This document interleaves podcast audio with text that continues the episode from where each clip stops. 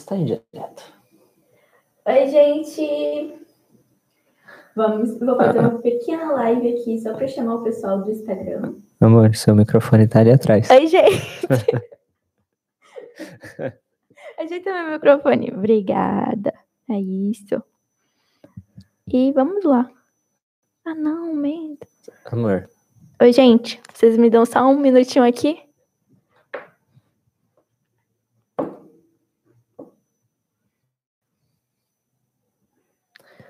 Vão entrando, vão se acomodando. Falem se o áudio tá bom, se a imagem está boa. Que a gente já vai começar.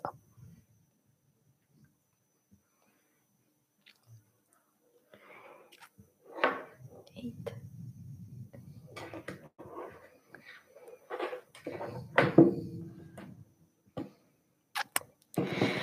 Maravilha. Eita, vamos começar. Deixa eu só me arrumar dois minutos, né? De novo, eu de roupão, como sempre. Nem tá mais tão frio. Tá frio, sim. Tá frio. Gente, tá frio. Não sei como, mas a temperatura diminuiu. Pensei que já ia, já, a gente já ia estar no verão, só que não. Muito bem. Oi, gente, vocês que estão no Instagram aqui, por favor, clica no link na bio para assistir a gente com uma imagem super linda e maravilhosa lá no YouTube. Então vai lá para a bio, clica no link para assistir nosso podcast ao vivo, tá bom? Isso aí. Bom, pode apresentar o programa, o uhum. tema de hoje. Olá, muito bem-vindo, muito bem-vinda hoje. Essa noite nós vamos tratar um, um tema muito importante né, da nossa sociedade, que é o machismo, tentando fazer uma comparação assim um pouco entre o, Brasil e a França sobre as impressões que nós tínhamos sobre o machismo no passado, no atual, como que isso né, impacta as nossas vidas, né, tanto do homem quanto da mulher, dando cada um assim o seu lugar de fala, né, porque eu acho que ambos têm uma têm uma participação e também têm um lugar de fala dentro desse sujeito, a gente nos últimos dias foi se informar muito e, e foi bem gostoso porque eu aprendi muitas coisas que na verdade para mim não eram tão claras, tão evidentes. E, e isso foi muito legal, foi muito bacana. Então acho que temos muito para discutir sobre esse tema de hoje, sem horas, sem tempo para acabar, e vai ser muito bacana. E é isso aí, o que, que você me diz? Mo, estou muito feliz porque finalmente esse tema vai ser, né, esse assunto vai ser tema desse podcast porque eu acho que é um assunto muito necessário. Uhum. E eu vi que você ficou tipo assim, poxa, mas a gente vai tratar desse assunto, eu sou homem, né? Eu acho que você sentiu bem meu lugar de fala. Mas acho que o documentário que a gente assistiu ontem fez a gente enxergar esse tema muito mais amplo do que ele realmente é. Uhum, o que você acha? É, é, mas é exatamente o que eu estava falando agora, né? Esse esse sujeito, a gente acaba falando, tipo, acaba limitando o machismo entre as relações homem e mulher. E, na verdade, quando a gente vai se informar mais sobre, essas, sobre esse, esse tema, você acaba vendo que isso impacta a sociedade como um todo. Impacta a vida das pessoas, impacta a vida das crianças que estão vindo hoje, da juventude que está crescendo, e também a relação homem e mulher, mas não só. Não só isso. E, e, eu acho que a informação é algo que muda o mundo. A informação é algo que faz a gente crescer, que faz a gente abrir os olhos para coisas que a gente né, passa despercebido, ou que talvez não nos mostraram, não nos falaram, não nos abordaram o assunto, não nos deram a oportunidade de falar sobre aquilo, né, sobre discutir, né, dar opinião, conversar. Então eu acho que esse momento aqui ele é muito importante, esse tema ele é muito interessante. E quanto mais informações né, a gente foi adquirindo nesses últimos dias, mais interessante eu achei e mais coisas ainda, né? A gente vai se desconstruindo, construindo novamente e eu fui gostando muito. Exatamente, até porque a gente, quando a gente tá numa sociedade que é machista, até alguém chegar com a gente e falar: "Ei, isso daqui não é certo, isso daqui uhum. é errado". Até alguém chegar para falar isso pra gente, aquilo é, é tido como normal. Exatamente. Então, por isso que existe muito machismo dentro dos relacionamentos. É a primeira coisa que a gente pensa, eu acho, pelo menos era a primeira coisa que eu pensava assim que eu comecei a, a saber o que é machismo, feminismo e tudo isso. E, e depois a gente vai vendo que isso está se espalhando e a gente encontra o machismo no trabalho, quando acham que a mulher é menos competente, uhum. quando vê que a mulher ganha menos que o homem fazendo a mesma coisa que ele. Exatamente. E, e por aí vai, né? Então a gente já pode começar a entrar nesse assunto. Você falou, você deu uma Eu ideia tenho... hoje uma primeira pergunta aqui, na verdade, para a gente começar a pauta. E é o seguinte: você vai contar para nós, eu vou contar também logo em seguida, uhum. o que era para você o machismo há 5, 10 anos atrás e o que é hoje? Essa é a pergunta para a gente abrir essa, essa discussão de hoje. eu posso ser bem sincera. É, há 5, 6, 8 anos atrás, eu não me perguntava muito sobre isso. Eu acho que a palavra machismo eu ouvia, óbvio, mas eu nunca tinha parado para pensar nisso. Não era uma pauta para mim, não era interessante para mim. Era eu, eu via que eu realmente era muito leiga nesse assunto, sabe? E, e quando eu comecei a estudar sobre isso, foi quando eu percebi que eu reproduzia muitas ideias machistas, eu tinha várias atitudes machistas. E é muito louco você pensar que uma mulher pode reproduzir uhum. esse tipo de coisa, porque é ela que é a vítima na maior parte das vezes. Sim. Isso vai prejudicar ela. Exatamente. Então, então quando você, uma, uma menina, fala, nossa, é, eu não quero ficar com vários caras, porque, sabe, vão me ver como uma garota que não é para casar. Ou então, quando é, você acha normal um cara pegar várias meninas, mas você não acha legal que as suas amigas façam isso, né, pegar vários caras, ou ver uma, julgar uma outra menina da sua sala porque tá fazendo isso. Uhum. Eu me via fazendo esse tipo de coisa, sabe? Então hoje eu vejo, nossa, que coisa, o que que eu tava fazendo, que que, por que que eu pensava assim? E como eu ia pensar diferente se era só aquilo que era minha, me era apresentado, entendeu? Uhum. Da, eu tive que sair da minha bolha, eu tive que procurar por mim mesma coisas que me faziam pensar diferente. Então, acho que é muito por aí. Ou alguém te apresenta, ou você mesmo vai buscando aos poucos o conhecimento que vai te libertar e vai fazer você olhar para a mulher com, uma, com um olhar mais de empatia. Uhum. Porque coisas como, nossa, mulher é tudo invejosa, mulher é competitiva, é, eu prefiro ser amiga de homem do que de mulher, eu tenho mais amigos homens do que amigas porque mulheres não sabem ser boas amigas. Isso tudo também é reprodução do machismo. Uhum. E a gente não percebe. A gente se acha legal porque tem mais amigos homens. Tipo, é cool ser uma mulher que tem vários amigos homens e poucas mulheres, é, amigas mulheres. Sendo que, na verdade, vocês deveriam unir forças, né? Exatamente. É isso que o feminismo vem fazendo, né? uhum. né? Buscando essa, igual, essa igual, é, igualdade. Igualdade, perdão. Igualdade entre, entre os gêneros, né? E trazendo e abordando esse assunto. Muito interessante. Exatamente. Então, é basicamente isso. Eu lembro muito também, teve um, acho que hum. eu já te contei, que teve uma vez é, uma pessoa que eu ficava, um namorado meu, espero que você não se importe, né? Mas enfim. É, ele ele viu um amigo dele, tipo, ele, uma, ele viu uma menina e ele falou assim, nossa, essa menina não vale nada. Aí eu fiquei tipo, por que, que essa menina não vale nada? Aí ele falou, ah, porque ela ficou com vários caras ao mesmo tempo. Tipo, pra uhum. fazer aquele negócio. E aí, e tipo, vários caras que esses caras eram amigos dele. tipo, esses caras tudo bem, eram uhum. os amigos dele, ele não falou nada desses caras. Mas a mulher. Da menina, sim. Ela não valia nada. Ela não era para namorar. E eu não falei nada, e hoje me arrependo tanto. Era pra eu ter descascado. Mas, infelizmente, era algo que eu também poderia estar pensando naquele momento, sabe? Exato. Eu acho que dentro do machismo velado tem muita coisa assim. A gente vê, acaba, acaba vendo, acaba passando por momentos assim e você não fala, você fica quieto, você se omite porque você não tem informação, porque ou, ou você acha que aquilo é normal, foi te apresentado como normal, e na verdade não é, não tem nada a ver sobre isso, né? E, e você, amor, eu te volto a pergunta. Uhum. Como você via o machismo dentro, né, há cinco, seis anos atrás e o que que ele é hoje para você? Eu acho que, na verdade, uma das grandes descobertas para mim nos últimos tempos, e ainda mais recentemente, né, com as coisas que a gente tem aprendido, é que, para mim, quando há 5, 10 anos atrás, o machismo ele era muito relacionado homem e mulher. Então eu via, por exemplo, que os homens praticam e que as mulheres sofrem com uma sociedade.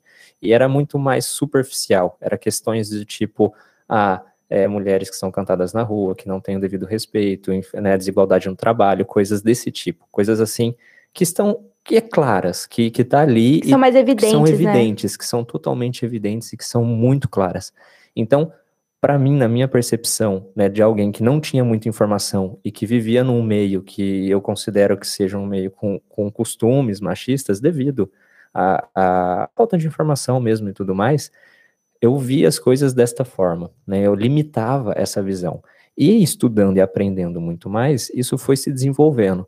Então, lógico, tem uma grande parte do machismo que fala sobre a relação homem e mulher e fala sobre as desigualdades dessas, dessa relação, tanto no meio profissional, quanto dentro da casa, quanto na, na, na, sociedade, enfim, inúmeras coisas que você mesmo já citou aqui, diferenças de salários, por exemplo, diferença de atribuição de tarefas do, do lar, entre homem e mulher, Nossa, diferença muito. de atribuição de responsabilidades com crianças, com filhos e tudo mais.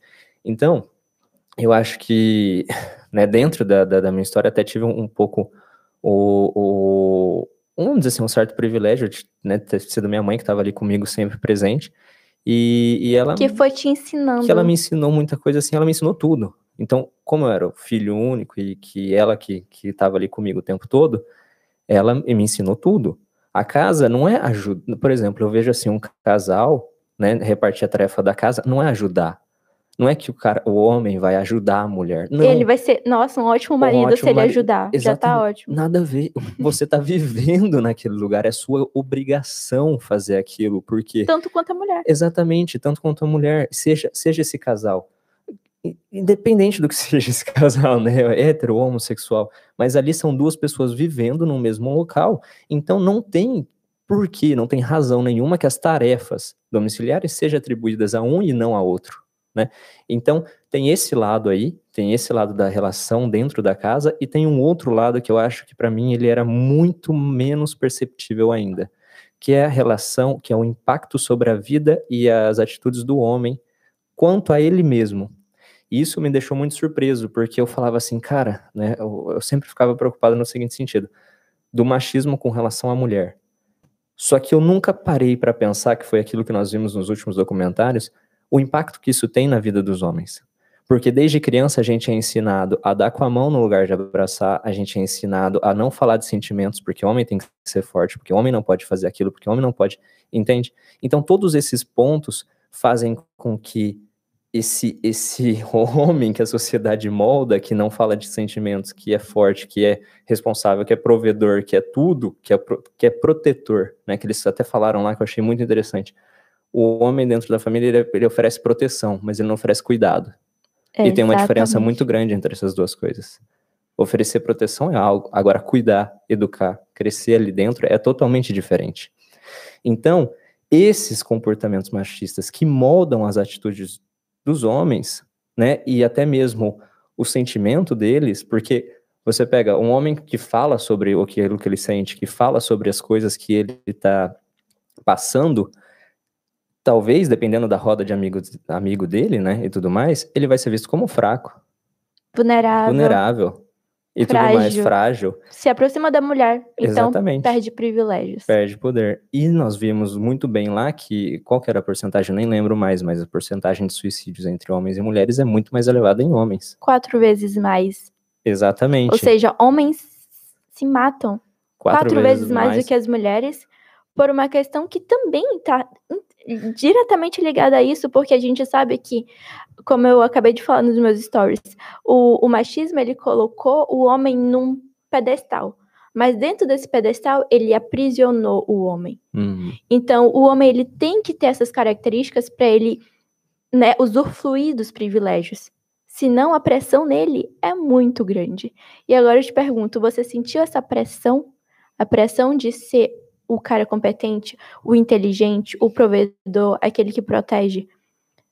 Você sentiu desde quando? Quando foi que, enfim, isso começou uhum. a ser uhum. mais forte? Exato. Eu acho que isso desde que você, por exemplo, como eu vinha de um lugar muito simples do interior, da pessoal que é da roça, do sítio e tudo mais, tem muito essa imagem do homem provedor, né? E, e tudo isso faz com que você tenha que ser o responsável por, por prover, por proteger, que na, na verdade não é bem assim as coisas. Então, carrega, né, que nem você falou, coloca nas costas do homem uma certa responsabilidade, uhum. que é essa, né, de, de prover dentro da casa, e que, e que aqui, por exemplo, aquilo que a gente estava conversando entre o Brasil e a França, aqui na França isso é diluído.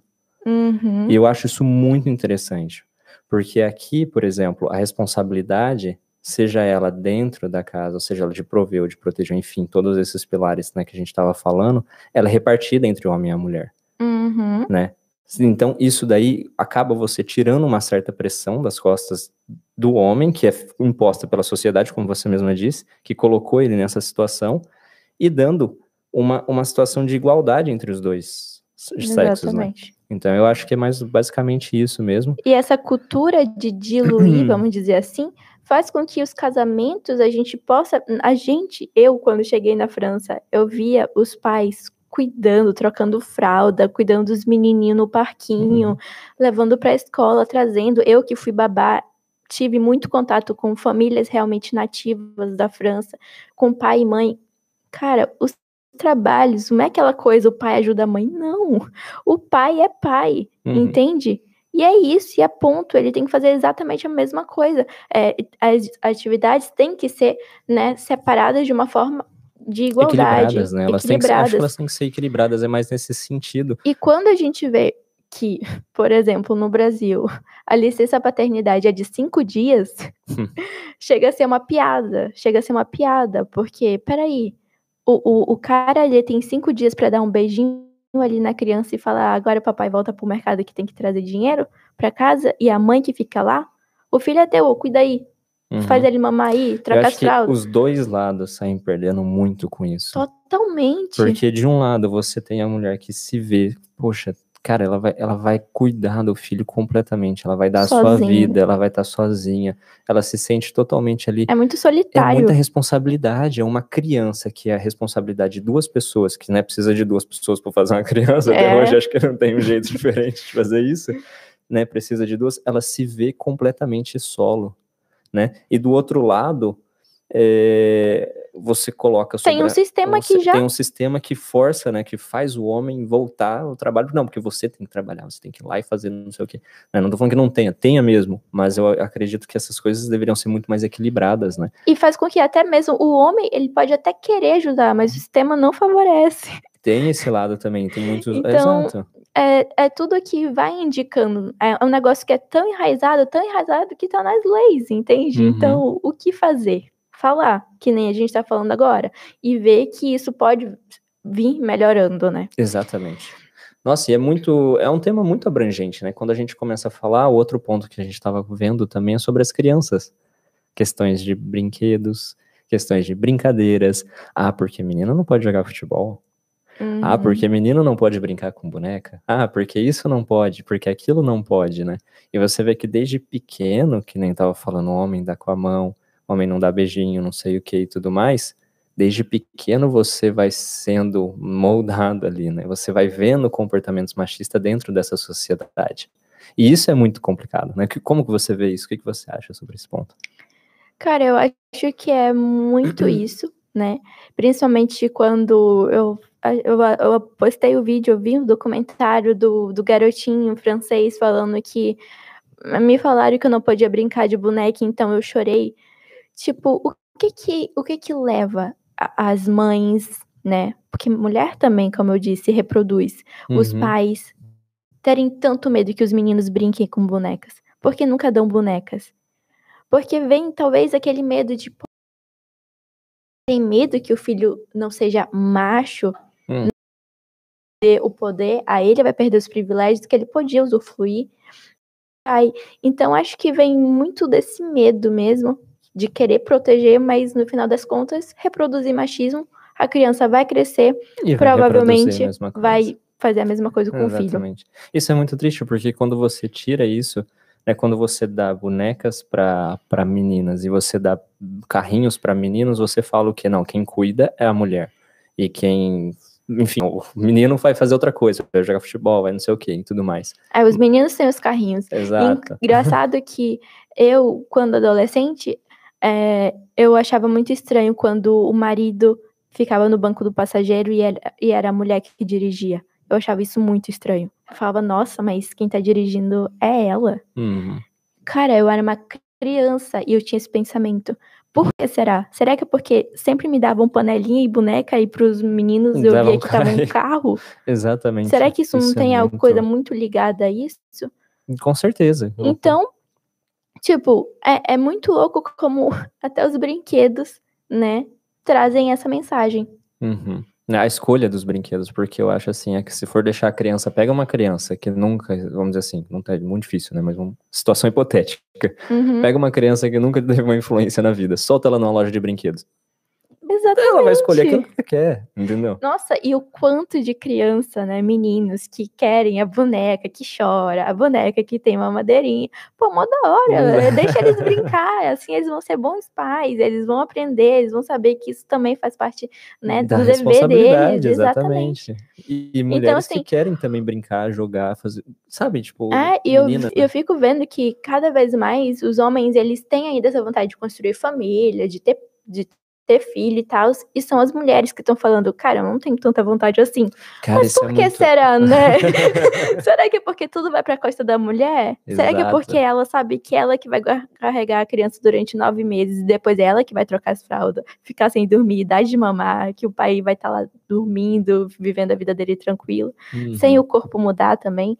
Enfim, várias coisas. Então é muito cômodo o cara se- querer ser pai. Uhum. A vida dele não vai mudar praticamente nada. Sim. Assim, vai mudar, mas. Depende né, do- da não- pessoa e depende das circunstâncias. Mas também não tem nem comparação como a vida da Não. mulher vai mudar. né? Uhum. Então, é normal que as mulheres estejam cada vez mais com menos vontade de serem mães, porque realmente é uma carga muito alta, Pesada. pesada, que elas estão carregando praticamente sozinhas, Uhum. entende? Isso eu acho muito importante, a questão das mulheres estarem falando e levantando assuntos como esse, porque faz com que toda a sociedade comece a refletir. Né? A gente acabou vendo no documentário outro dia que vários projetos para homens começaram por causa de pedidos de mulheres. Então elas falaram, cara, tipo, elas já elas já estavam em algum movimento, já estavam fazendo alguma coisa e falava, tipo, precisa precisa falar com eles, precisa ir lá e dar, fala, colocar informação, né? Sim, E porque eles viram o quê? Eles, né? Mas vocês, homens, o que, que acontece? sim, sim. A mulher vai evoluindo, a mulher ela vai criando espaço, ela vai aprendendo a se posicionar, ela vai ganhando o mercado de trabalho, ela está comandando as universidades, tem mais mulher sendo Cara, formada, tem mais mulher legal, sendo. é. Mas Enfim. volta em outro ponto. né? Depois a gente fala sobre isso, mas as mulheres elas estão tomando espaço que sempre foi delas. Uhum. Só que é que mulher tem que se esforçar dez vezes mais para chegar aonde o homem tá, entendeu? E as mulheres estão se esforçando dez vezes mais. Não é problema E pra gente. Então, os homens vendo isso, eles percebem, caraca, as mulheres estão se unindo, já faz 100 anos que elas estão se unindo, elas estão falando de feminismo, elas estão procurando igualdade, Uhum. e a gente tá ficando para trás. A gente não tá vendo que esse sistema também tá massacra- massacrando a gente.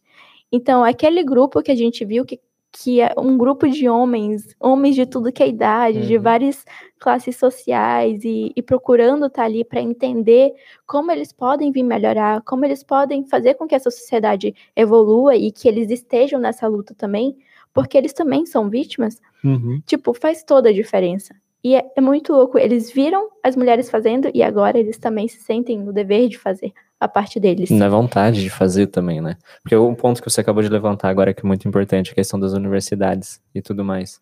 Tem mais mulheres se formando nas universidades, tem mais mulher entrando.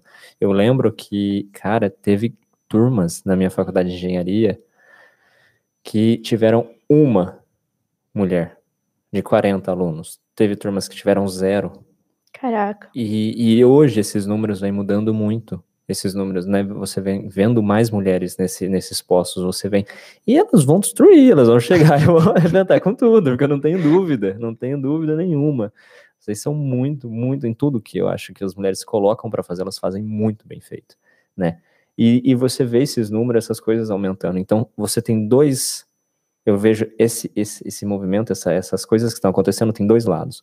O primeiro é a mulher, como você disse, conquistando um lugar que já era dela, que já é Uhum. dela, que não deveria, não deveria existir essa diferença. Uhum. E o outro, eu acho que é a sobrecarga sobre os homens que estão desistindo mais fácil, que não estão sabendo lidar com emoções porque não sabem falar disso, porque não sabem discutir, porque não sabem se abrir. Então você, né, tá vendo essa mudança da sociedade acontecer. Então, talvez, né, a gente espera que um dia vai ser vai tirar essa destituição do povoar do homem, do poder do homem, acrescentar para que possa se encontrar num lugar mais equilibrado. E ontem você deu um exemplo muito legal, que eu gostei muito, que era a questão da apropriação do da roupa, da vestimenta. Né? Você poderia explicar para nós um pouco mais sobre isso? Do jeito que você me explicou ontem fez muito sentido, achei muito legal. Não, é que a gente na moda, a gente estuda também muito machismo, a gente estuda a sociedade como um todo, e quando a gente trata desse assunto na sala de aula, a gente percebe que a mulher, ela foi tomando é, espaço, ela foi aprendendo a se posicionar, e com isso ela foi adquirindo peças masculinas, né? A moda, ela Uhum. foi testemunhando isso. Então a calça, né, todo mundo sabe, antes era uma roupa de homem mulher não usava calça.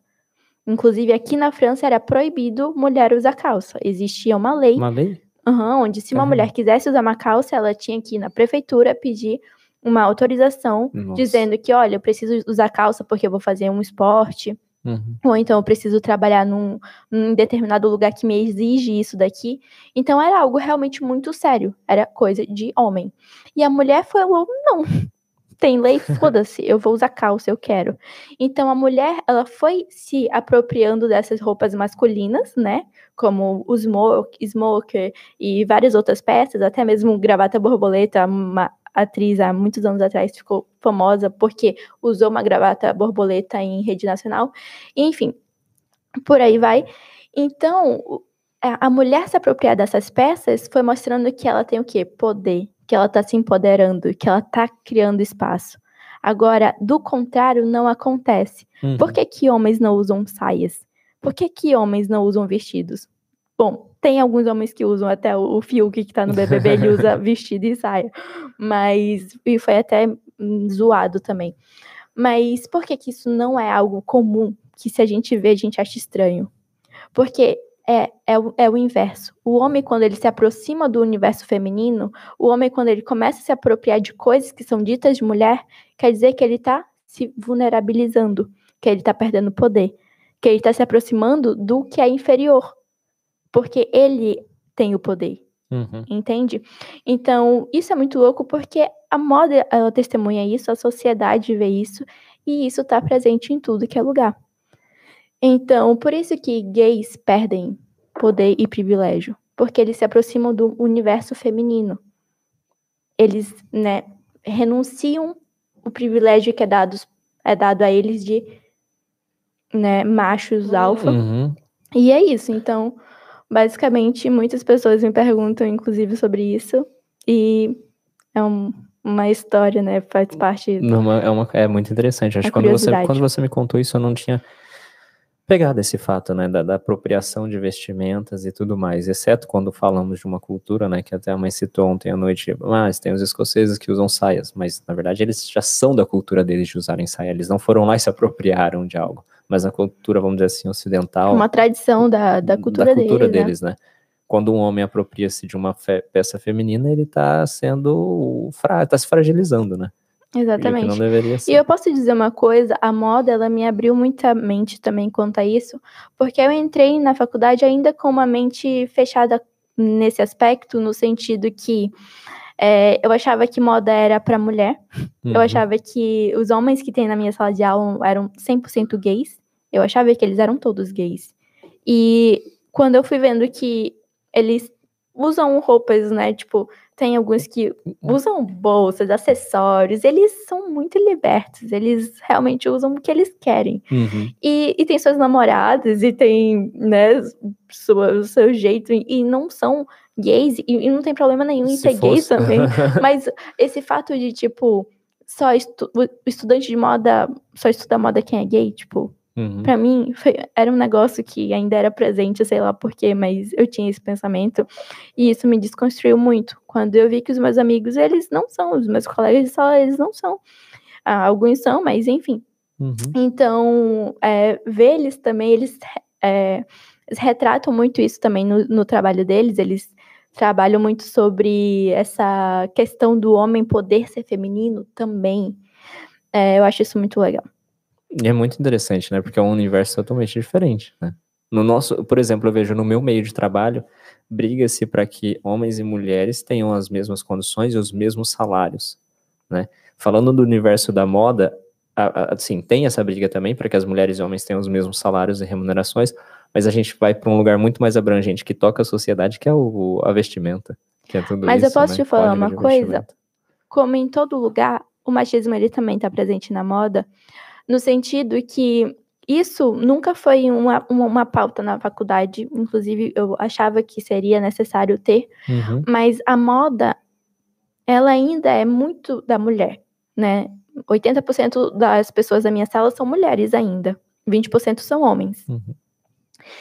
E quando. Então, tem muita mulher sendo formada, tem muita estilista, tem muita mulher super competente na moda. Mas quando você olha para os diretores artísticos das grandes maisons, Chanel, Dior, Hermès, e você pega no fio do tempo, uhum. você vai ver que tem muito mais homem sendo diretor. Então, a conta não bate. Tem mais mulher estudando, tem mais mulher sendo formada, formada, é um domínio das mulheres, mas a partir do momento que o cargo ele vai subindo, as mulheres vão ficando cada vez mais raras. Uhum. Elas vão ocupando menos espaço nesses cargos de diretoria. Então, até para isso, peraí, tipo, entendeu? Quando eu falo uhum. que a conta não bate, é porque a conta realmente não bate. Então, eu vejo que o machismo ele tá, ele tá presente na moda também, né? E isso é normal é, isso é comum em todas as outras, em todos os outros setores, porque, inclusive, eu estava fazendo uma pesquisa antes de entrar no ao vivo, que apenas 13% das mulheres são seu. Seu, tipo. CEO. CEO é. Então, o que? É uma porcentagem muito pequena.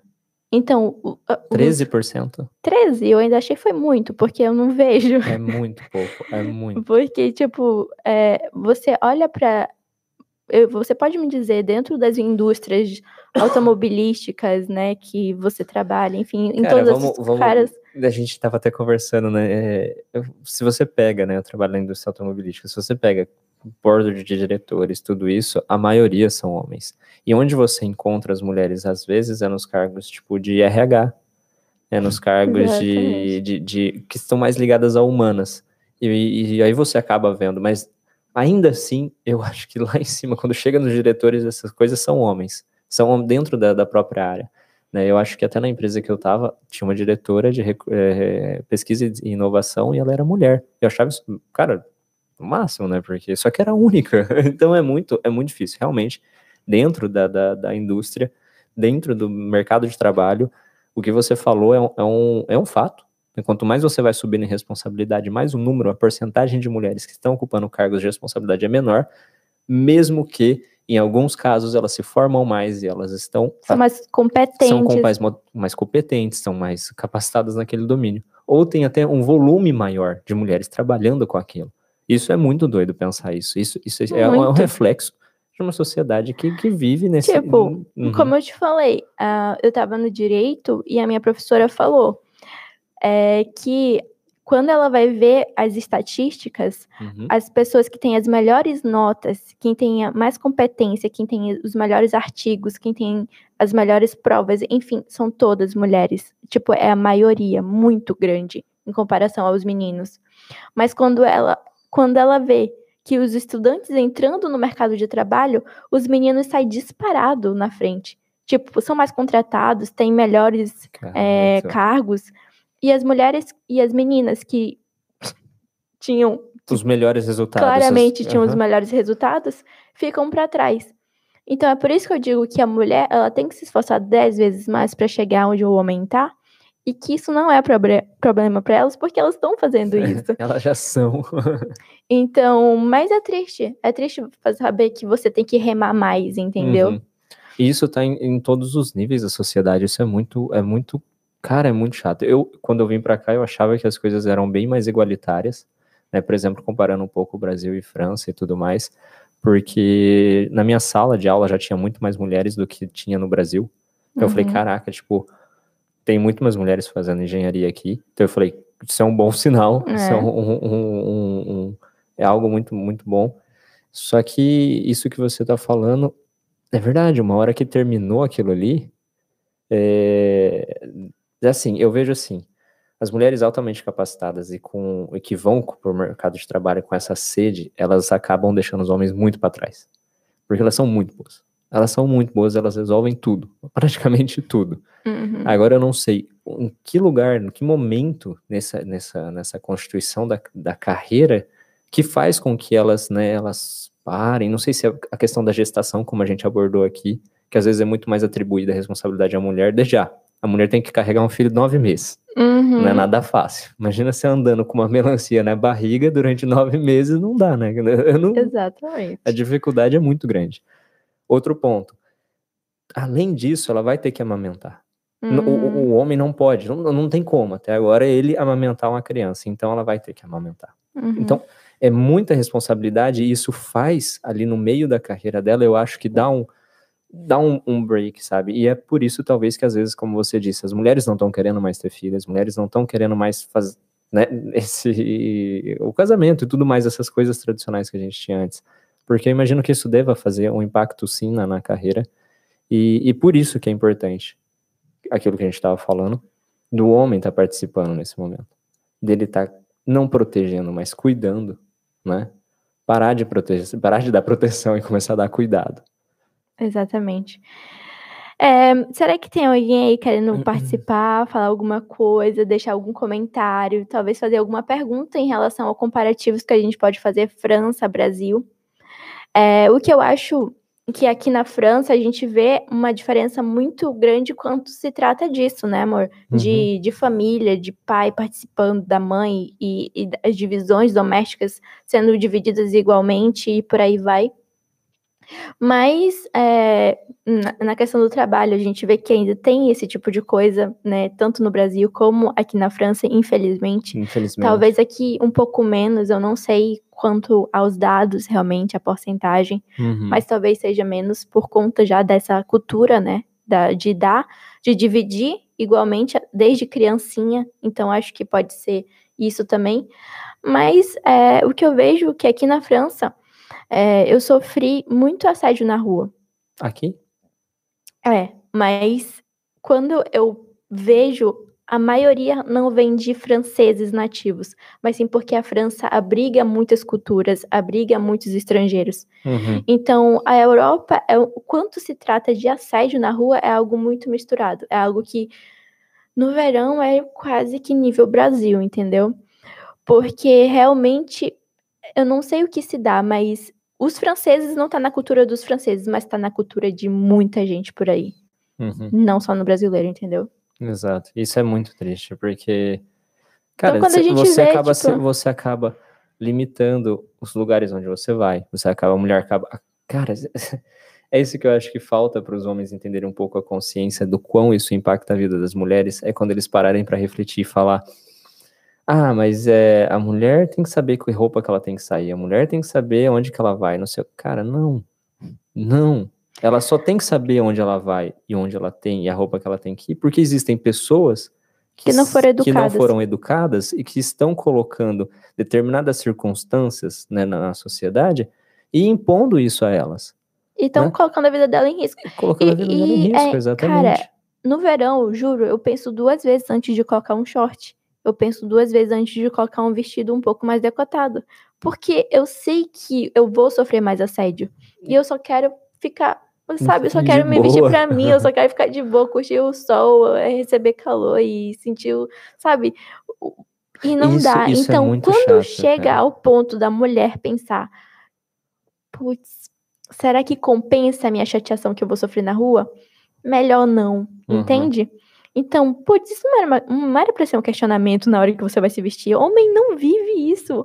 Homem, onde? Quando é que você pensou? Exatamente o que eu tava pensando agora. e isso é muito, é uma coisa surreal, porque eu nunca pensei na roupa que eu vou colocar, se eu vou ser assediado ou não na rua. E, cara, isso peraí, me dá um- até um- uma raiva, assim, porque eu falo, não deve, não deve ser assim, as coisas não devem né, partir desse ponto. Sim. E, e você já me contou algumas histórias isso, come disso, né? isso começa muito cedo. Tipo, eu lembro que 11 anos de idade, 10 anos de idade, eu tava no Brasil, eu ia na padaria com a minha prima, que tinha a mesma idade que eu, e a gente era extremamente assediada. Chega a ser assustador, porque é assédio, é pedofilia junto. Exato. Porque era uma 11 anos, é uma criança, uma meus criança. seios não estavam desenvolvidos. Uhum. É, tipo, sabe, quando, quando um, um homem adulto consegue, né, paquerar, subiar, chamar, dar carona, né, oferecer carona para uma criança, é porque realmente o nível tá crítico. Uhum. E eu lembro muito do dia que eu tava andando na rua e uma viatura passou e mexeu. Os dois policiais que estavam na viatura mexeram com nós duas Cara, né? Assobiaram, falando que a gente era linda, que não sei o que, nananã. E o cara que tava atrás falou: Caraca, mas isso é pedofilia. E, tipo, você não pode nem chamar a polícia, porque o cara é a polícia. uhum. Você entende o nível da loucura? Que É, é, esse nível. Então, assim, assustador, completamente. Exatamente. Bom, eu acho que o pessoal não mandou nenhuma dúvida aqui. É, Tem alguma coisa sobre o Instagram? Algum É, ponto não sei, que vocês eu queiram só ia conversar? pedir para as pessoas que estão aqui, 13 pessoas aqui no Instagram, vão pro YouTube, gente. Lá a imagem tá muito melhor. A gente vai poder, né? Vocês podem ver e interagir com a gente de uma forma muito melhor. Uhum. E tem alguma pergunta, algum ponto? Não Que... sei, mas vê ali se tem alguma pergunta, se tem alguém falando alguma coisa. Gente, interajam com a gente, perguntem quais são as dúvidas de vocês sobre a cultura francesa nessa, nesse aspecto. Que a gente tá aqui para falar sobre isso. É, realmente, então, al- alguns pontos ali, né, que nem a Daniela falou sobre a questão da repartição das tarefas dentro de casa e tudo mais, que no domingo, né, ela falou, no domingo a- os- as mulheres acabam indo pra cozinha para cuidar das coisas e os homens ficam jogando dominó. E, cara, isso é muito, é muito nítido, tem muita coisa acontecendo isso, né, eu via muito isso é, com os pessoais mais, pessoas mais velhas, né, acho que até tive um, um pouco um, um privilégio que no, lá, na, em- né, na- na minha família, tanto o homem quanto a mulher, eles vão pra cozinha. Então, tipo, né, salva exceções, salva as Sim. pessoas mais velhas, mas tanto o homem quanto a mulher, eles vão pra cozinha. E isso eu, eu acho que, tipo, me deixou uma imagem muito, muito nítida de que as coisas são assim, né, são, são feitas assim. Sim. Ah, Mas é aquela coisa. Às vezes a gente não tem um comportamento, mas a gente tem outros. outros. E tem muito homem que fala: Nossa, mas eu deixo a minha mulher, a minha namorada sair com as amigas, é, ela pode usar a roupa que ela Deixo. quiser. É, tipo, já Deixo. começa errado aí. Ela pode usar a roupa que ela quiser, É. usar a maquiagem que ela quiser. Mas aquela coisa, não gosto que ela beba muito, né? Porque mulher que bebe, que fala muito palavrão. Então, tipo, você entende que às vezes eles acham que eles não são machistas por determinadas atitudes, Uhum. mas acaba que eles são por outras. Então, tem muito homem que é assim, eu vejo isso, e eu acho que não só homem, mas mulher também, enfim. E agora eu te pergunto, você acha que você ainda tem alguma atitude machista que você precisa melhorar? Cara, tem muito isso. Lembra que até outro dia, né, de tanto a gente ver essas coisas e conversar, é, eu tenho medo de ter atitudes machistas. Lembra que eu te perguntei Você tá isso? toda hora se policiando. Eu tô o tempo todo, eu- porque o outro Até dia. o tema do podcast você ficou tipo, É, tema. é Na verdade, o tema do podcast me, me incom- né, não é que me incomodou, mas num primeiro momento eu achei que eu não tinha lugar de fala. Porque eu falei, cara, eu nunca sofri com isso.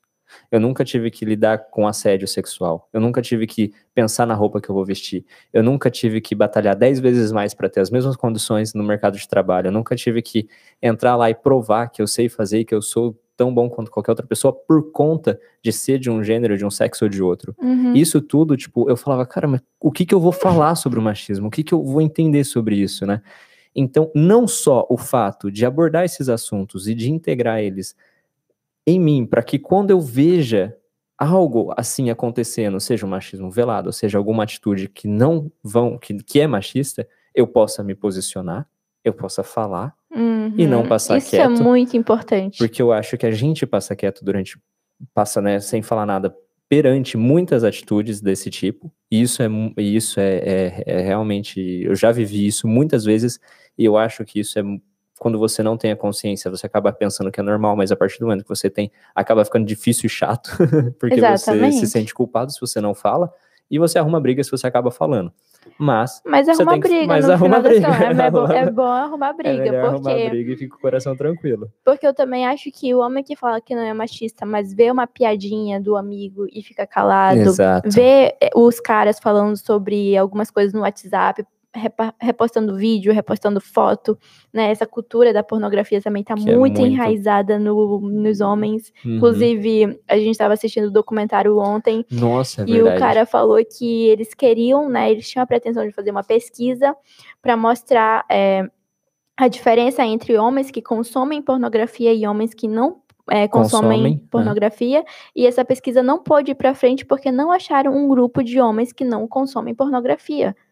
Então, Cara, isso, tá isso é muito, na muito- cultura, porque às vezes é o pai que apresenta, às vezes o pai vê ah, uma criança começando a, a, a consumir esse tipo de coisa e acha normal porque é o cara, é, Porque o, é o é o menino. menino, né? É que Mas se for a menina, que nem Deus me aquilo que livre. você me contou que quando você era criança, é, apareceu uma cena de, de, de De- sexo na uhum. TV e falaram pra você tampa o olho e não falaram pro teu primo que era não sei quantos anos mais novo que você. Cinco anos mais novo cinco que eu. anos mais novo pra ele ficar olhando. Exatamente. É É exatamente. É, tá exatamente nessa isso. sutileza aí. Do menino poder consumir é, conteúdo de sexo desde quando ele E o quiser. pior O que- moleque que tinha de- quatro anos de idade. que Isso de- não é normal. que depois, lá na frente, quando acontece, por exemplo, uma gravidez indesejada, a culpa é da mulher, né? Ex- E não falaram Exatamente. com ela sobre, Tipo, sobre como se a sexo. mulher não fizesse falaram... sozinha. Exato. Pra cada filho que nasce na adolescência de uma menina jovem, é porque tem um pai que colocou ali um Exatamente. filho, né?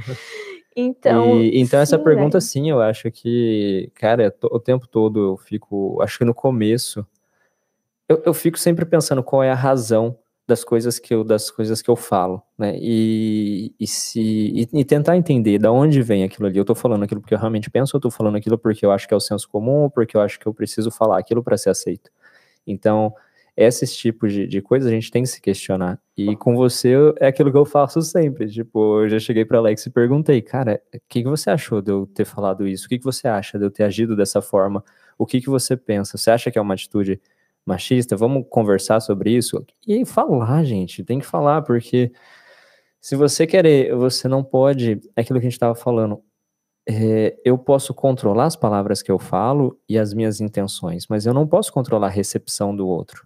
E se a Uhum. recepção da outra pessoa foi, foi, foi ruim, ela não gostou, cabe a mim sim adaptar a minha linguagem, adaptar as coisas que eu tô falando e E mudar às vezes mudar a sua e às vezes atitude. mudar a atitude completamente para que a outra pessoa não sinta mais aquilo, né? Então eu acho que essa é a busca constante que a gente tem que fazer. Total. Total. E também entender que, putz, como a gente vem dizendo, o, o homem também ele é vítima. Então, qu- aquele dado me assustou do cara, da, dos meninos, das crianças, né, que, que são violentadas, dos meninos que são violentados quando criança, demoram em cerca de 20 anos para falar sobre Cara, isso com alguém. É verdade. E isso é simplesmente assustador. Porque eles não foram ensinados, né? Não homem tem não foi, essa O homem não abertura. foi ensinado a falar sobre sentimento, não foi ensinado a se Tipo, você pode chorar, você pode ser frágil. abrir. Se Uhum. você aconteceu isso com você, você fala. Não, eu acho que a criança fica até tipo, mas a culpa foi minha, eu sou menos homem por isso? O que que aconteceu? Tipo, era uma criança, foi violentada. Uhum. Então tem que falar. Então demorar 20 anos para falar sobre um abuso, justamente porque você não te, não te ensinaram a ser aberto e falar sobre coisas assim, é realmente simplesmente assustador. Então não é à toa que os homens eles estão muito depressivos, eles se matam mais, eles são, eles entram em vícios de forma ainda mais é, fácil. Então né? são né, muitos têm problemas com álcool, muitos têm Uhum. problemas com jogos, muitos têm problemas com pornografia. Então, isso que eles foram guardando para eles, né, tu- eles se como se sufocaram, Uhum. guardaram tudo para si. Então, é claro que tá nessas coisas também, de terem, de terem né, uma predisposição a alguns vícios, ou então algum tipo, algum quadro de depressão ou de suicídio, e por aí vai. Então, é algo que só precisa ser tratado. Exato. E foi aí que eu acabei descobrindo, né, meu lugar de fala nesse assunto, porque até então eu pensava que realmente, cara, isso é muito doido. A gente só vai crescer, a gente só vai mudar as coisas, gente, quando a gente colocar conhecimento na roda. porque senão a vida nossa vai ser eternos círculos, vai ser eternas repetições de mesmos acontecimentos que vão estar tá fadados a se repetirem de anos em anos, de, sei lá, de dois, três ou de cinco em cinco anos, vai acontecer aquele episódio, vai acontecer aquela mesma coisa de novo. E a única coisa que eu vejo que realmente muda a nossa vida é o conhecimento.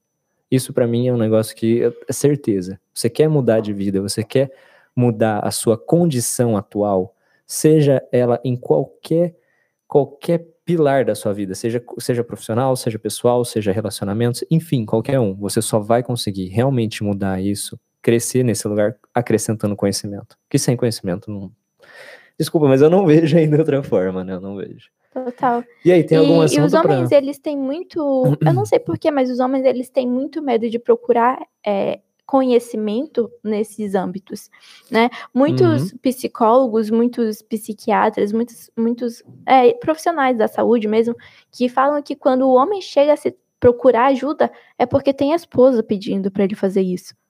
E Isso... porque às vezes já teve até um episódio, né, que, que, que fez com que ele fosse procurar um episódio, sei lá, de estresse, um episódio de agressão, um episódio de entrega a vícios, um episódio, algum episódio que fez, que perturbou realmente a vida daquela pessoa para ele ir, né, até procurar ajuda. Exatamente. Cara, isso é muito. Então, tipo, aquele grupo do, que acolhe os homens, é, o profissional disse que a maioria ali é, procurou eles porque a esposa falou: Ó, oh, tua última chance. Uhum. E é isso que também é muito importante. As mulheres, elas Falar. são mais seletivas, elas estão abrindo os olhos e elas não estão mais aceitando qualquer coisa. Então, quando uma mulher fala, aqui, ó, tua última chance, tu é meu marido, mas vai te tratar, senão não te quero mais comigo, uhum. e ele vê, beleza, não tem outra chance, então ele vai procurar ajuda por conta disso, e aí que ele se dá, né, ele entra em contato com o conhecimento, e ele consegue, então, ver tudo que tudo que ele é. fez, o mal que ele já causou e o mal que ele que foi causado a ele também. E por aí vai. Então, é o conhecimento, é aquilo que você disse, é, é o conhecimento que vai libertar tanto os homens quanto as mulheres. As mulheres. Exatamente. E é isso, caraca, que assunto da hora. É. Nossa, foram 50 minutos falando disso. Eu nunca pensei que ia ter tanta coisa para falar sobre um assunto que eu achava que eu nem tinha lugar de fala. E ainda tem muito mais, porque infelizmente, né, tá. Cara, mandaram algumas perguntas aqui, vamos dar uma olhada. É... Nenhuma dúvida. Gente, quem tá no Instagram, vai pro YouTube, clica no link que tá na bio pra gente, pra vocês verem a gente grandão assim. Cara, as mulheres. Se... Oh, vou ler uma pergunta aqui, né? Na verdade, até para você. Eu não sei porquê, mas eu não tô conseguindo ler os, os comentários aqui. Ah, agora eu consegui. Ah, legal. Achei. Ai, ai. Que, o que, que tem de comentário não, aí? Não, na verdade era até uma pergunta, né? Acho que é para você, no caso. As mulheres hum. se sentem um pouco mais seguras em andarem sozinhas na rua e na França ou têm o mesmo medo de que as, do que as brasileiras? Então, eu acho que em questão de segurança mesmo, né, de ser assaltada, disso, daquilo, o assédio ele vai acontecer, principalmente no verão. Tu mostra mais o teu corpo, as uhum. pessoas vão olhar mais, os caras, os estrangeiros, eles vão te assobiar, vão oferecer carona e os caramba. Mas quanto à segurança em geral, assim, eu me sinto mais livre na França, né? Hoje eu ando de transporte público, coisa que eu não fazia no Brasil. Eu posso andar à noite, assim, eu evito também, porque uhum. eu acho que isso está dentro de mim, hum, brasileira principalmente. É, eu evito andar à noite, quase não ando à noite, mas se for necessário, eu sei que também, provavelmente, né, eu não vou sofrer nada, assim, não vou ser assaltada, não vou ser machucada, mas é aquela coisa, o assédio ele também tá aqui, uhum. né, o assédio na rua.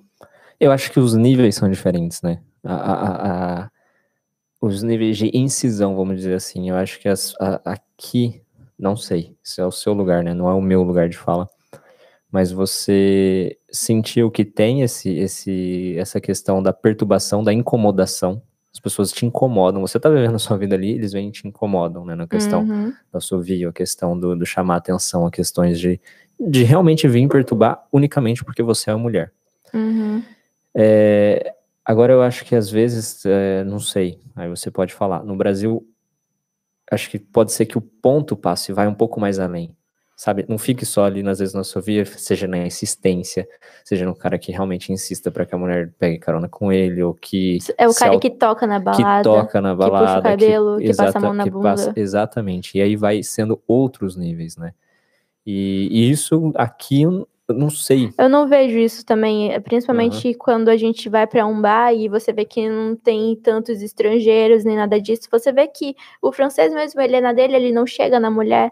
Ele, acho que ele até, como é que é tímido talvez, mas mais reservado. Então, eu não vejo esse tipo de cenário acontecendo do cara passar a mão na bunda da menina, uhum. sabe? Ou puxar o cabelo, ou fazer isso. Mas eu... é que geralmente também nos lugares onde nós vamos, a, a porcentagem de pessoas, né, franceses lá é, é bem, bem mais alta. Sim, uhum. com certeza isso tem. Isso pode isso interfere. Um, um, um, rolo. Né? Perguntaram também: os estrangeiros têm uma visão muito sexualizada sobre as brasileiras? Infelizmente tem sim. É, eu não vejo muito comigo, talvez, porque eu sou, eu me enquadro na recatada, né? Eu não sou tão, mas é, eu digo que eu sou, né, não sou tão brasileira é, no quesito de mulher que sabe dançar, que gosta de. Enfim, que tem aquele calor da brasileira que muitos estrangeiros dizem que gostam.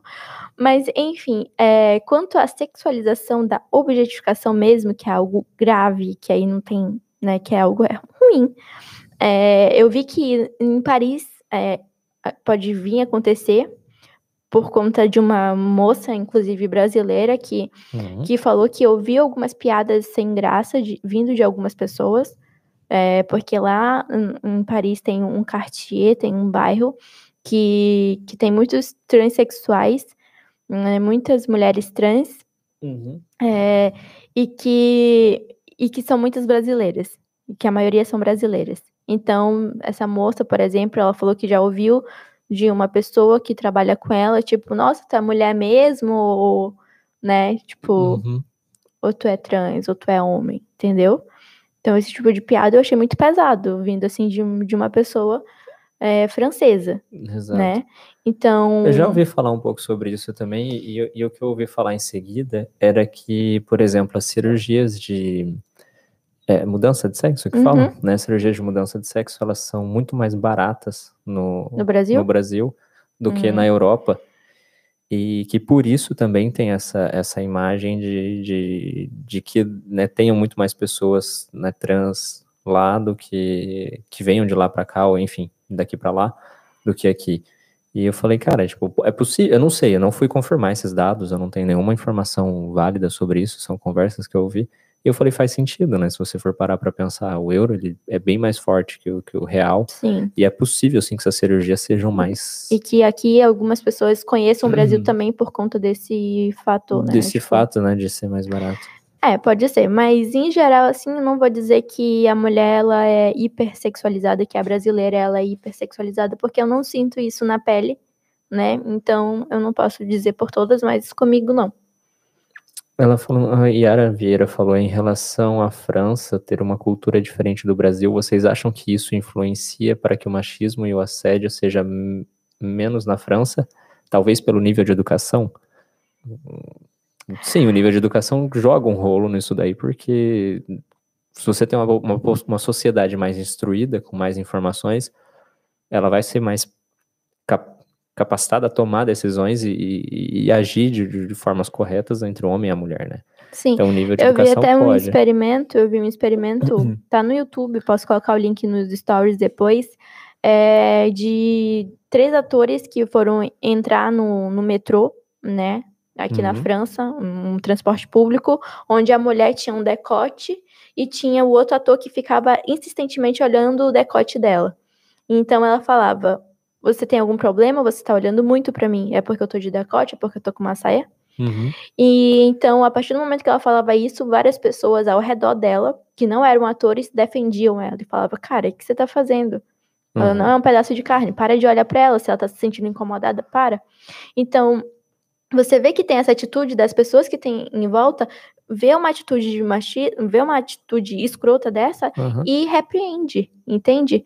Então, eu acho que isso também é muito importante. a pessoa não ser omissa nessas situações, entendeu? Às vezes o cara não faz isso com a mulher, mas vê o outro fazendo e deixa. E não Então, fala nada, né? Então, acho que esse tipo de coisa é, me mostrou que, por exemplo, eu nunca vi uma atitude assim, né? Tipo, no metrô do cara insistindo numa mulher. Mas esse experimento é legal porque a gente vê que, se acontece, provavelmente as pessoas que têm ao lado vão tender a defender a mulher e repreender o homem na mesma hora. Isso é muito bom. E é totalmente ligado, eu acho, acredito, eu, no nível de educação, né? Sim, se tem conhecimento, né? O conhecimento liberta. Mas é isso, a gente tá chegando a uma hora de podcast. Gente, tô muito feliz com esse podcast. Eu realmente queria ter um podcast com esse ai. E, e aí, se, se não tem mais nenhuma pergunta, a gente pode encaminhar pro final. Para o fechamento, exatamente. Espero que vocês tenham gostado desse, dessa discussão, porque, cara, é- como nós dissemos, busquem informação, busquem informação de todo lado, ninguém é dono da verdade. Eu acho que a gente tem que saber ouvir, saber falar e saber se comunicar sem, sem, sem alteração nenhuma, não tem porquê, né? Uma coisa também que me tocou muito ontem no- na questão do, dos documentários que a gente estava vendo é sobre as pessoas homossexuais, como você disse, quando ele deixa a florescer, né, esse lado mais sentimental, quando ele deixa tomar, falar mais dos sentimentos e tudo mais, ele acaba perdendo essa, esse poder que a sociedade deu para os homens.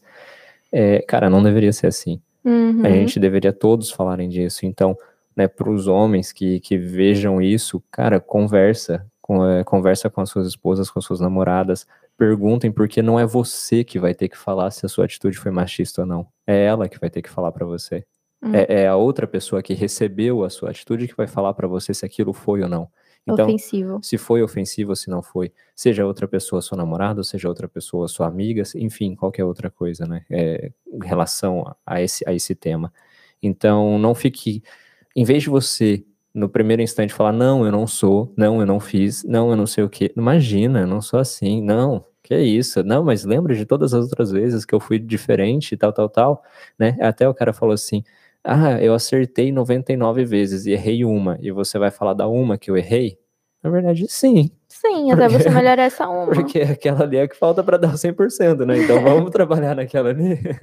Exatamente. Exatamente. Então, é, não tenha vergonha de conversar, de perguntar, de falar com os amigos. E, e também essa liberdade Uhum. do homem falar dos sentimentos e falar, simplesmente falar. Exato. É, é, é muito libertador porque eu tenho certeza que entre vocês é difícil um homem chegar com outro e falar, pô, cara, sei lá, não consegui ter uma ereção ou sofri isso e aquilo, porque Cara, acho que. não- simplesmente vai ser zombado, vai ser.